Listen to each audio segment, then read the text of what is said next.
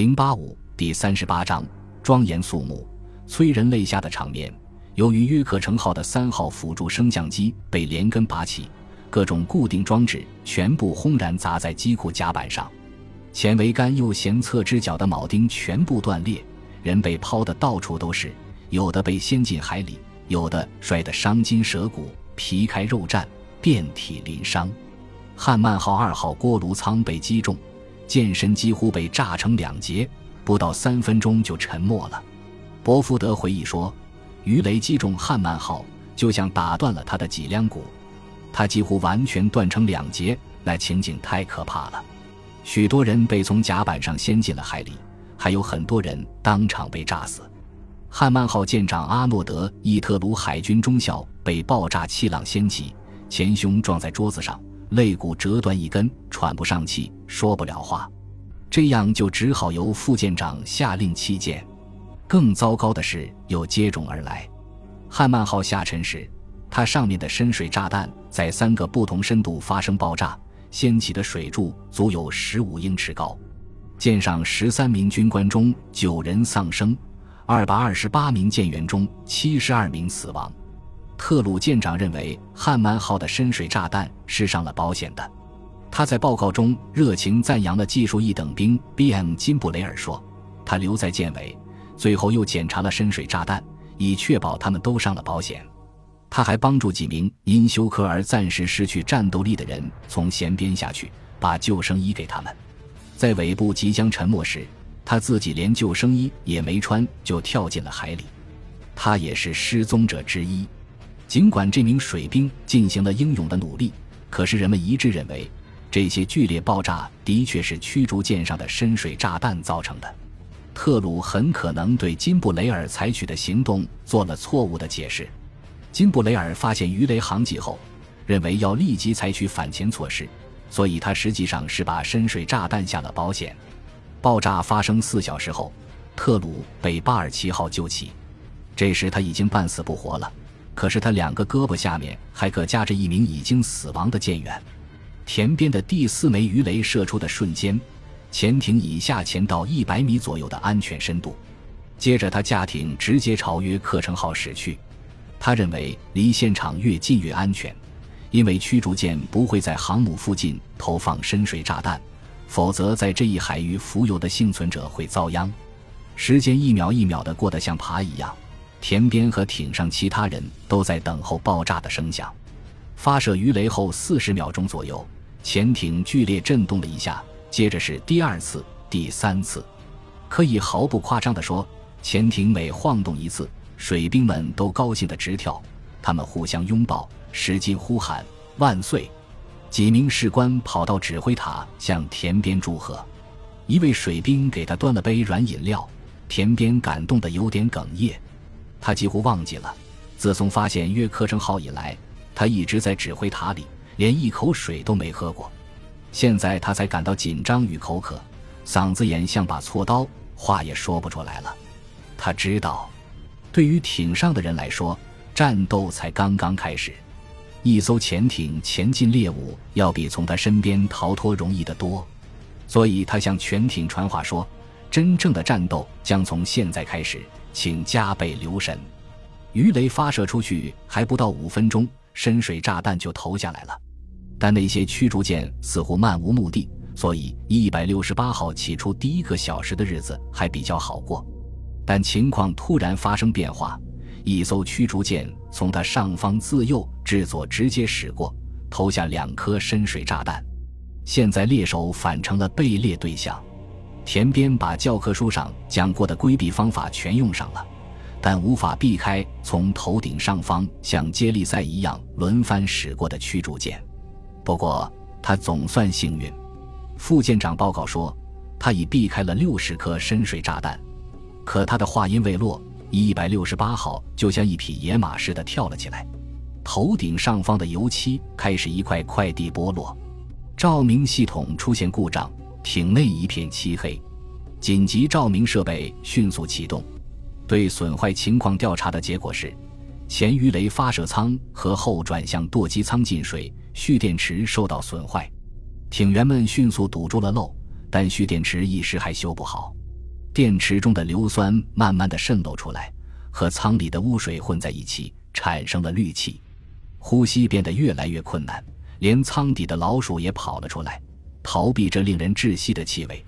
接二连三地落下的深水炸弹，像配置鸡尾酒的振动器一样，使潜艇不断摇晃。由于没电，潜艇动弹不得，水平舵和垂直舵失灵。为防止潜艇浮出水面，田边指派艇员们东奔西忙，又是注水又是排水，以使重量均衡分布。主机械师和电气师戴上面具。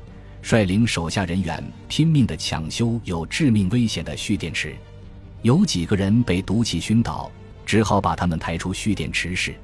田边给大家打气说：“再有两小时就日落了，要坚持住。”田边知道潜艇在水下无论如何也坚持不了两小时，因为气压只剩下四十千克，空气几乎无法呼吸，紧急照明也熄灭了。水兵们在昏暗的提灯光下工作。大约在十六点四十分，一一百六十八号的艇手开始上翘了三十度，田边不得已做出了最后决定，听天由命，任其上浮，在海面上进行光荣的最后一战而牺牲，也比前宗匿迹在水下憋死要痛快。他下令说：“炮和机枪做好射击准备，迅速上浮射击。”舱口盖刚冒出水面，田边就纵身一跃，跳上剑桥。他惊讶地发现，附近海面空空如也。他朝远处望去，只见大约在十千米以外有三艘敌驱逐舰，这肯定是在搜猎他的本汉姆号、莫纳汉号和休斯号。特别是田边感兴趣的是，那艘航空母舰不见了。他断定它却已被击沉，就赶紧跑下去，和艇上的人共同分享这个喜讯。田边高兴得太早了。因为约克城号此时此刻仍在海上飘着，说来也怪，一百六十八号的鱼雷反而使它的倾斜减到十七度，而且巴克马斯特还希望上午再继续进行抢救，这一天算是白干了，识别死者的工作也白干了，因为他们的遗物，包括指纹在内的档案全都掉进海里了。驱逐舰正全力营救幸存者，打捞死尸，搜寻一百六十八号。巴克马斯特决定在天亮之前暂不采取任何行动，等舰队的纳瓦霍号托钵到来。于是他和抢险队离开了母舰，上了巴尔奇号。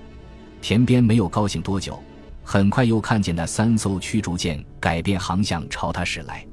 他想溜之大吉，在潜艇全速航行时给蓄电池充电，但他马上意识到。一百六十八号的水面航速和追击它的驱逐舰不可同日而语。有一艘驱逐舰向别处开去，另外两艘飞速向它驶来。田边命令通联官给联合舰队发报说：“我们击沉了约克城号，现将同敌舰决一死战。”观察哨不断报告敌人在逼近，可是舱下传来的总是电机仍无法使用。怎么办？下潜还是继续在水面航行？迫不得已时，就和驱逐舰撞个同归于尽。按田边的个性，他倒很想走第三条路，可是他又考虑到舰上的人和他们的家小。他看了看表，离日落还有三十分钟，驱逐舰已测出距离，舰炮正对潜艇进行交叉射击。田边问副舰长：“我们有多少空气了？”副舰长答道：“已上升到了八十千克。”田边立即下令紧急下潜到六十米深度，接着主机械师那里传来了振奋人心的消息：电机已能使用。驱逐舰似乎又失去了目标，他们的炮弹和深水炸弹落得越来越远。田边为这艘潜艇和艇上的官兵打赢了这一仗。十八点五十分，潜艇浮出水面，在十三个小时中。田边和艇上官兵除喝过一杯水庆贺胜利外，既没吃也没喝。他的内心充满了感激和自豪。他从内心深处感激忠心耿耿的官兵们那无私的献身精神。在确信可以在海面上自由航行后，他下令说：“打开舱盖，换换新鲜空气。”在夜晚的微风中，大家深深地呼吸着这清新的、略带咸味的空气。田边有点担心，怕靠所剩的燃油到不了吴港。一百六十八号起航前，舰队一位军需官对他说过，他可以在中途岛被攻占之后去那里加油。日本人就是这样自信，但这一条现在行不通了。田边只使用了两台发动机中的一台，用油箱里仅剩下的八百千克燃油，熟练地把潜艇开到了武港。他和全体官兵像英雄一样受到了欢迎。约克城号令人难以置信地在海上漂了一夜，将近拂晓时分，他的舰员以及担任警戒的舰艇才真正把他放弃。